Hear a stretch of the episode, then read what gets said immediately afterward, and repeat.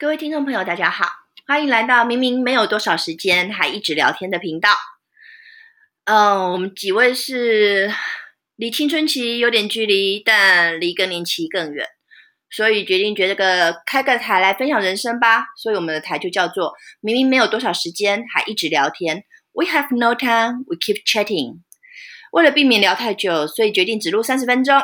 让我们现在按下计时器，预备备。好了，本集节目要感谢 NHD 造景设计。この番組は NHD レンドスケープデザインの提供でお送りします。唉，自我介绍一下，我是主持人 Dajo，希望人生如优雅行板流畅的 Dajo。那我们还有一位作家，那是前无古人后无来的当代逆传诗人艺术家本本。Hello，跟大家打个招呼吧。 哟，我是本本。好啦，本本他有两部作品，之前在二十年前吧。呃，第一部作品是这个吧，我失望透顶地满满意自己与一切见的。然后还有另一部作品叫做《你把我一辈子的小孩子都用光了》，大家有兴趣可以上网去搜寻一下。他出版过这两本书，然后呢，他也翻译了许多有关于呃佛教或者是神秘学相关的书籍。那比如说《生命之树》卡巴拉，然后或者是大手印月空圆融口传教授现代佛法慈悲与智慧之道空行净土之类的，他翻译了许多是呃神秘学与佛教相关的书籍。他本身也是灵数的专家，所以我们最后一趴会有个灵数的分享。OK，为了庆祝首录呢，我们先请本本来分享一下他小时候听到的一个关于松鼠的故事。OK，请吧。呃，就是说，嗯，有两只小松鼠，然后呢，一只很勤劳，一只很偷懒。那他们两个就春天的时候一起出生了。然后呢，这个勤劳的松鼠就，反正不知道为什么就一直在。勤劳的收集食物，因为就反正一年四季嘛，总是要过冬，那他就一直在收集食物，好努力哦。对，然后那个偷懒的呢，可能春夏的时候到处都有食物吧，他就是到处玩，到处吃，到处玩，这样子吃喝玩乐。那他也完全没有在想说要收集食物的这个概念哦。然后后来呢，就是到了。其实有点忘记中间这个过场是什么样，但是呢，总之到好像到冬天，就是说真的比较紧急的时候，就是那个勤劳的松鼠就继续在收集，它就是从 春夏秋冬一直收集，反正它一直工作努力到了到了冬天就对了，就是从头工作到尾这样。然后那个偷懒的吃喝玩乐的酒池肉林，然后就是从春玩到冬，玩到夏，玩到秋，玩到冬，他就一直在玩。他就一直在吃，一直在玩。可是到冬的时候，就送了哦。丢。然后那个冬的时候，重点是冬的时候发生什么事情嘛？对吧？因为前面都有东西吃嘛。这前面有点像蚂蚁跟蚱蜢的故事。好了，Anyway，请继续。对，蚂蚁跟蚱蜢我是没听过。嗯，好，请继续。然后那个，哎，等一下，我我要先讲谁的结尾。啊，一个勤劳的跟一个偷懒，我要先讲谁的结尾都可以啊，你就讲啊，你就先讲勤劳的那个结尾好了。勤劳后来发生什么事？为什么这这这个这个故事这么触动人心呢？勤劳的就是因为他就是日夜不休，一直在工作收集食物，然后送到他的储藏柜这样子。结果呢，有一天就是我不知道为什么。但是你们也知道，就是有一句 有一句谚语，天有不测风云，人有旦夕祸福。对，然后我没有，我讲到另外一个，就是说那个什么，在森林中倒下的那一棵树，如果没有人看到它，嗯，它是不是真的倒下了？好像有点跳痛。但是总之呢，就是在这个勤劳的松鼠的周遭，就有一棵树，它就这样子，一棵大树干就倒下了，它把它压死了。还有这一棵。这这这一只乞讨的松鼠就这样被压死，好惨哦！啊，那个爱玩的呢？然后那一只爱玩的，它自然是不知道自己在干嘛，它就是猛玩，但是它就是玩到突然找不到食物，然后他就渐渐的就就给挂掉了。对，他就冷死了，还是他饿死？就是一边冷一边饿，然后他就默默在这个没有知觉的情况下。这个故事就是告诉我们殊途同归喽。不管你如如何勤劳，然后这么努力的工作，到最后还是面对我们的还是死亡。那你呃完完完了，你到最后还是要面对死亡。那人生总是有要面对死亡的那一刻，或是有那么挫折，你这么努力还还遇到这种事情这么挫折的时候，那这时候我们就寄托于信仰。那台湾算是一个宗教信仰非常开放的国家，也不会因为你的信仰不同而发动什么恐攻，像 ISIS 这样子。但是还是很多家庭内因为宗教不同而产生一些革命的故事。那我们今天可以先跟大家分享一些拜拜的小故事好了。好，先讲拜拜的事情好了。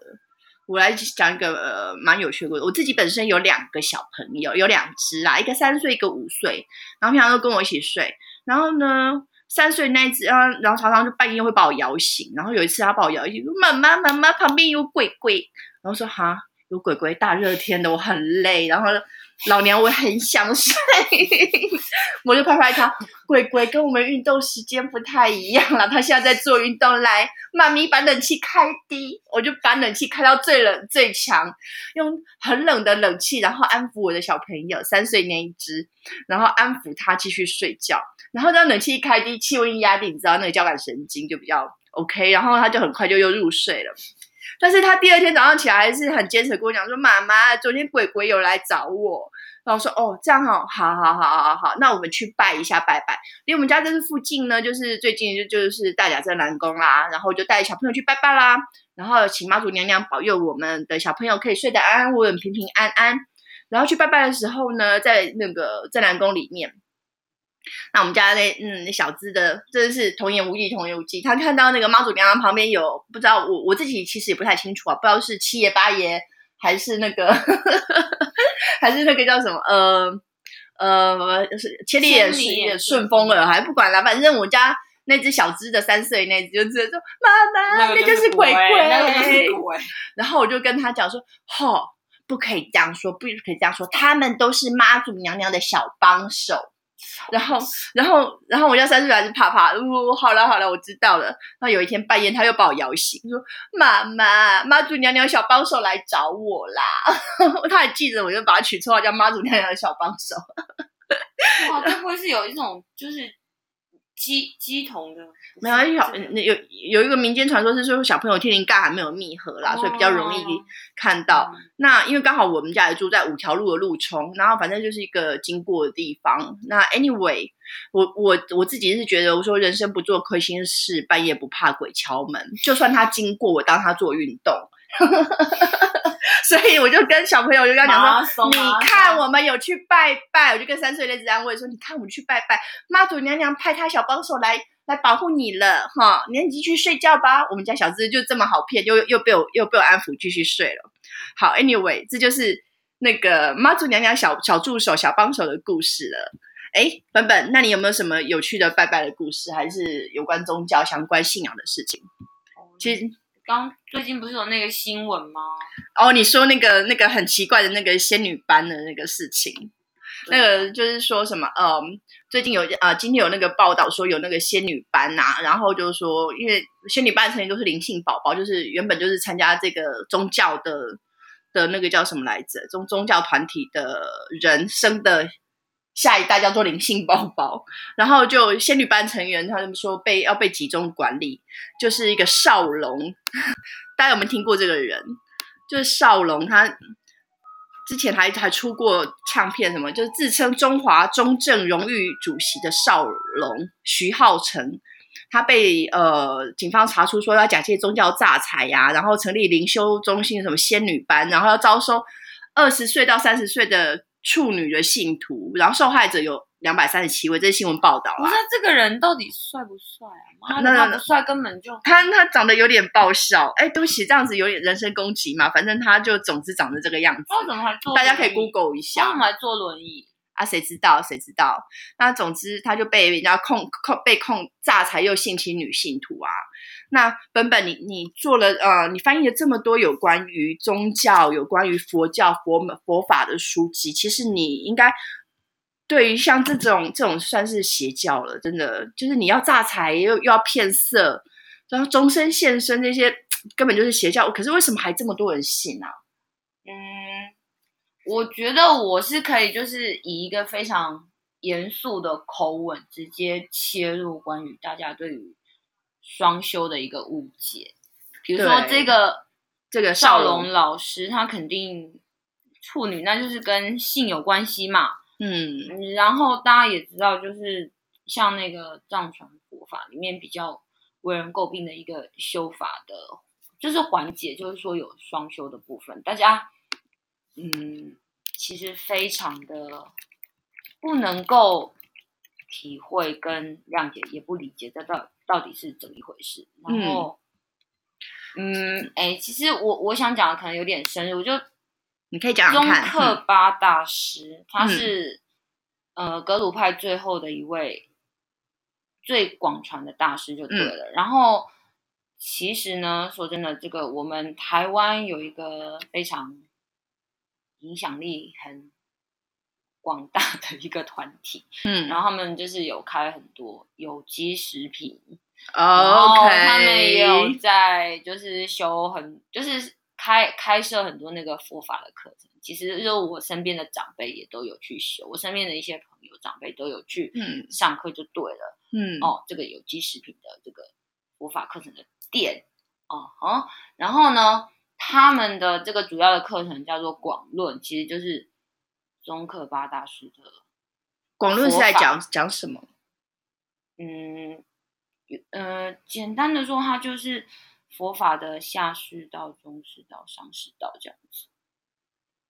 这讲听起来听起来蛮难理解的，但是双修双修为什么会这么多？嗯，然后宗教团体借由所谓的双修来骗取女性徒的所谓的献身啊，或者然干嘛？其为什么说真的，其实你一讲到佛教徒，大家就会想到说出家人出离心，对吧？你要处理你的欲望，嗯所以那你的欲望肯定包含，那色欲是最大的欲望，食色性也啊？那你吃东西不用讲了嘛，你吃不吃啊？反正谁管你？那你如果吃成一个胖子，但是色是吧？你如果伪装成上师，说自己很强，然后上师就是英文的 master 嗯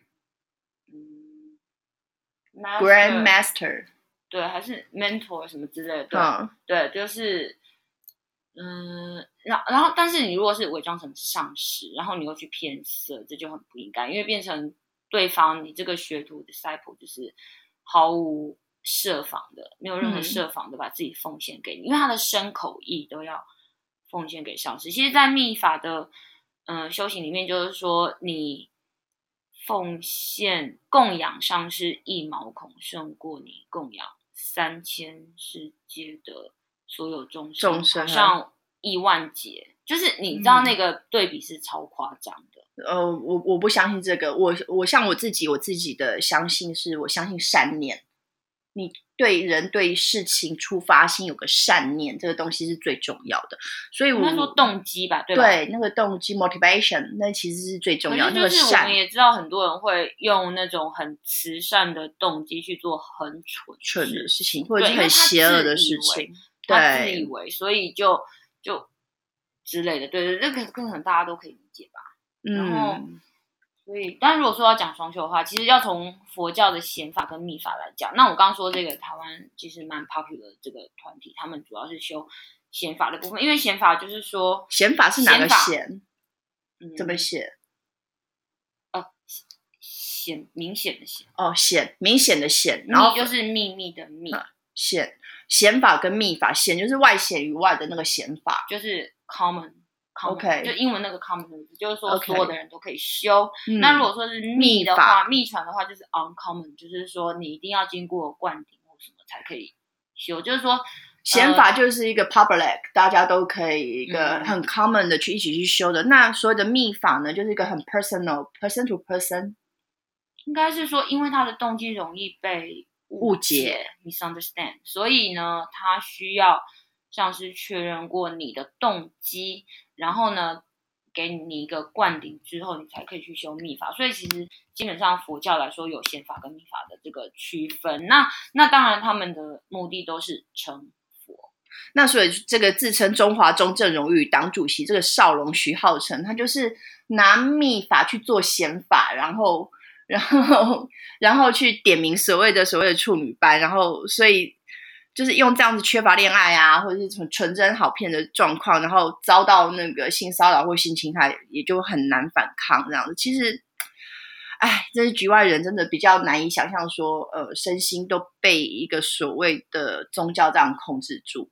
其实不要说这个中华中正荣誉党主席这个少龙徐浩成，其实台湾这还因为 因为双修啊，或者是不管是佛教、道教，也是蛮常听到这些。骗财骗色的事情，吼。对，然后我可能可以大概讲一下，就是我对双修的理解是什么。那因为我之前大概是花了十几年时间在学呃藏传佛法，然后是格鲁派的部分，就是中科巴大师的这个法。是。那其实因为就是因为其实藏传佛法有四个教派嘛，哦。那那其他三个教派，哎，其实我有点怕我没有特别讲的正确，加萨派。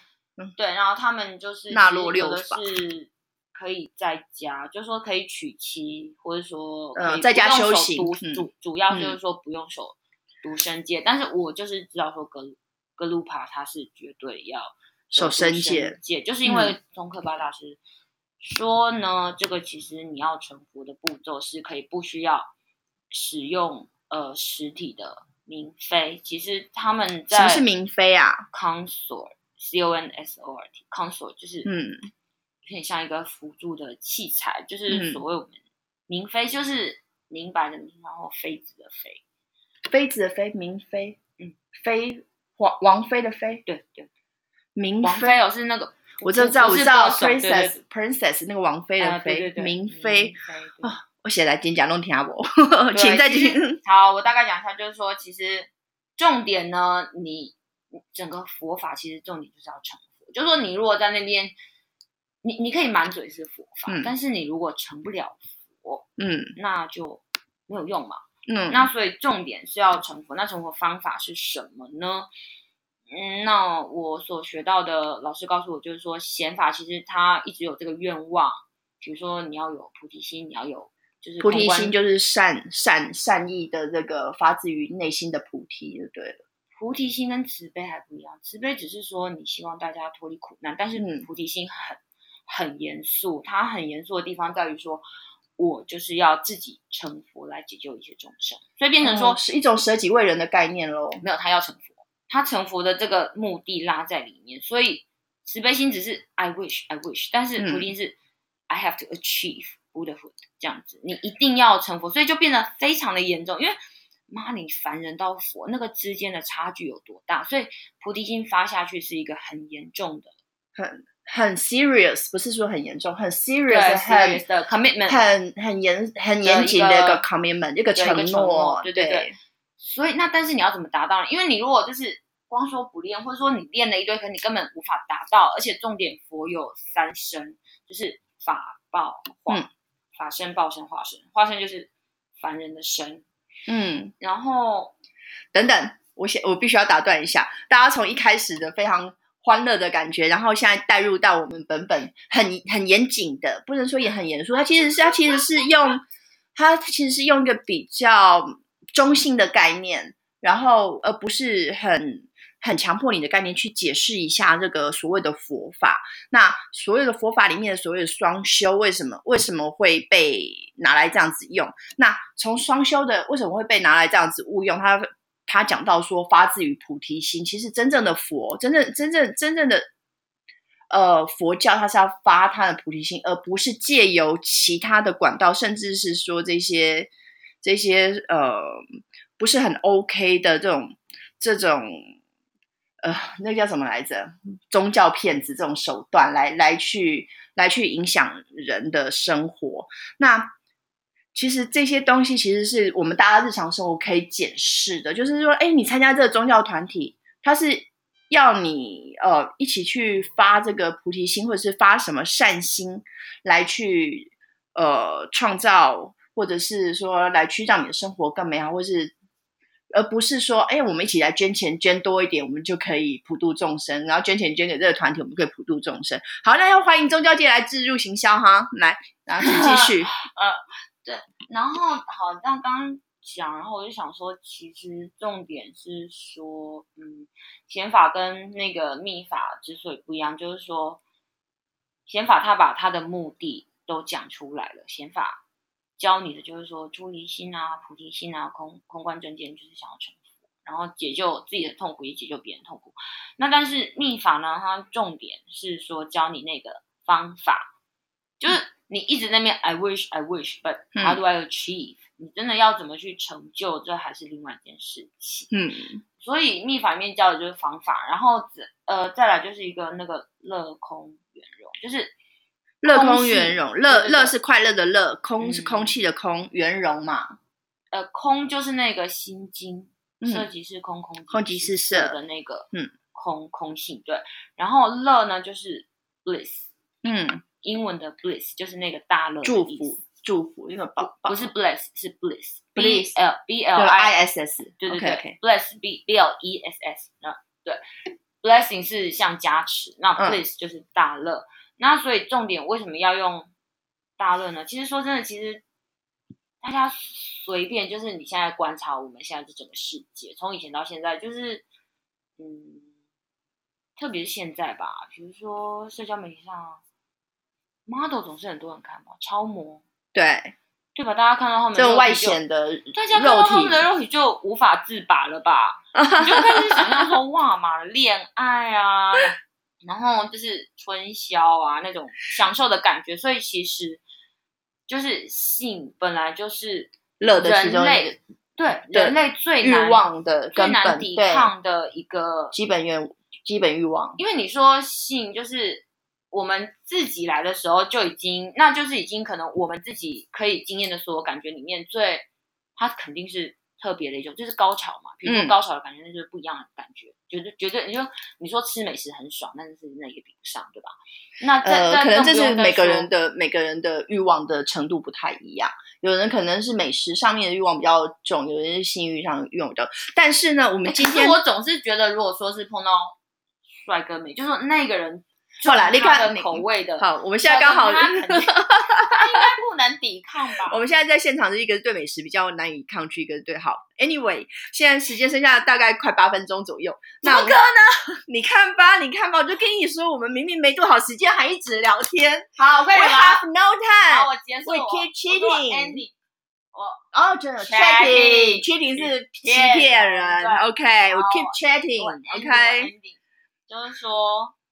然后其实呢，那个大乐就说，你其实是要用禅修那种气脉明点的方式，气就是 wind，我们的内就是体内的风，脉就是中脉，中脉左脉右脉，然后明点是 drops，drop 其实我跟你说，你现在你现在讲的这些东西，其实是非常专业的名词。我们的观众可能现在本来是。本来是很欢乐的要听，然后现在已经要要睡着了，所以我们现在最后一个任务，好，不管我现在要切掉这一段了，我要斩断美江，虽然你不在，但是我还是要斩断，先斩断一下，我们下一集再继续请本本讲这个有关于佛教的这些方面，因为我们今天有给本本一个任务，就是用两个人的生日来看，因为本本除了呃他有写书、翻译书之外，他也研究灵数，然后呢。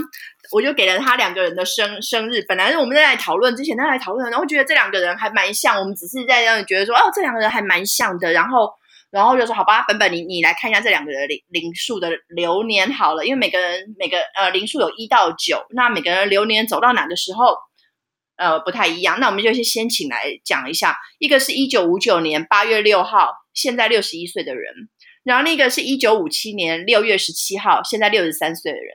他们两个的灵数来，本本请说。呃，这个一九五九年八月六号的这个人呢，他今年的流年是到他已经过完生日嘛，虽然是一八九，所以他就是嗯八月六号之后就进入流年九，所以他已经刚过完生日，八月六号他就进入流年九哈。然后那个一九五七六月十七号的人呢，他是六十三岁，嗯。对，然后他过了今年的六月十17时候，他也是进入零零九，他是所以二七九，前面那刚个是一八九，然后后面这个是二七。我们刚刚在聊两个两个人就，我们觉得他们有一些蛮相像的状况，结果我就想，哎，本你去你算一下他们的流年，就没想到他们两今年过完生日，一个是八月六号过完生日，一个六月十七号过完生日，就进入了流年九。那所谓的流年九是什么呢？嗯，其实说呢，就是数字有一个规则，大家可以自己去玩一下，就是你不管任何数字相加，那可能是好几位数嘛，但是到最后可能到最后都是两位数，对吧？有双位数，嗯对。然后你把这双位数还要再相加一次，再到最后到最后一个个位数。这个个位数总会是一二三四五六七八九，它不会是其他数字，反正就是一嗯到九就对。所以不会有零哦，各位观众不会有零哦。对，嗯就是非常诡异，对。然后就是一到九，就是一到九之后就会再从一到九开始，只要你是走到九九九下九下一个流年就是一的意思。嗯，对比方说你一八九，就是一加八等于九嘛，那你下一个数字是不是十九？那你一九就是一零一，一九一零，因为嗯一加九等于十，十啊十就是一啊一，对对好，理解理解。那现在流年九，流年九是什么样的状况呢？流年九的话，就是你可以把一到九想成是一个循环，要大概解释一下一到九。不用，你就讲流年九就好了，因为我现在时间剩下四分钟。反正呢，一就是一个 idea 的开始，然后二就是发展，三就是计划，四就是建设，五就是实验，六就是完美，七就是呃回去内心沉思，八是一个圆满的状态，然后九就是 ending，等于说你这个循环结束了。所以这两个人刚好都在一个循环的结束。对，我们在一在个状态的结束，一个状态的结束，但是嗯整个、整个状态的结束也同时预示着一个新的开始，所以它就是又结束又开始，它是会发生在这个年龄。这个所以，所以这个九这个数字是准备要结束，然后或者是正在结束，然后或者是已经结束的一个状态。不管你的事业就是一个破的状态嘛，那可以说大破大立，对我是觉得这一个破的状态。对九到一都不好处理，嗯，但是一可能甚至更难，因为九等于说你有前面一到八的一些东西，然后可能是突然整个被扯一扯，就是以金钱来说，也许九就是哦，你漏你就漏财了，或者是破财财了。，但是你的一呢或者干嘛失业啊什么的，或者是搬家干嘛？但是一的话，等于说你在一个零的状态上，你要你要重新开启这个格局，对，我可以讲一个很简单的概念，比如说你零到一是一个很暴力的过程，因为零是没有任何东西，它只是一个潜能的状态。那你要生出一个，可是零，数没有零这件事啊，嗯、对，零是另外一个潜能的概念嗯，potential、potential。对，然后比如说你二到三、三到四，你这个接续下去是简单，但是零到一是比较困难的。了解。所以九呢，就是一个嗯，它等于说有点最后一个 ending 的，有点像气。数散尽啊，或者是反正就是你如果假设你现在从事某个职业呃工作或者是是什么样，其实你就你就要处于一个 ending 的状态了，快处于一个 ending 的状态。如果你处理的好，你的一呢就可以有一个比较好的开始比，较一个好像英文有一个说 clean play，就是想说你的全全全新的开全始新的开始，对对对 whole new start。对。了解，好吧，那这两个，一九五九年八月六号的是柯文哲，一九五七年六月十七号的是韩国瑜，他们两个今年过完生日都走入了流年的九，就是一个破坏性的状态，大破大。大破，他们也有机会大力啦，但是今年刚好就是一个以紫微斗数来讲，是一个像比较流年不利的状态。那就就是说比较复杂吧，因为嗯其实九的时候也有人是新开始，但就是说，因因为也许他过去九年已经做了很多功课，也许他九就直接新开始，因为嗯每个人的状态。对，这就看你的累积，也嗯就是你过去所发的菩提嘛，或者是所发的那个的累积，业力引爆啦。这个时候就是业力引爆。所有复杂的东西、黑暗的、暗沉的东西都会被但是你过去如果有有很好的累积，然后很善意的发想，其实在这个时候你的好的累积也会爆发出来哟。应该是这样说。对啊，你会过得比较顺，对，嗯，你的过渡会比较顺。好喽，现在是剩下最后不到四十秒的时间。我们谢谢本本，然后期待我们下一集。那我们这个节目叫做“明明没有多少时间，还一直聊天”。We have no time, we keep chatting。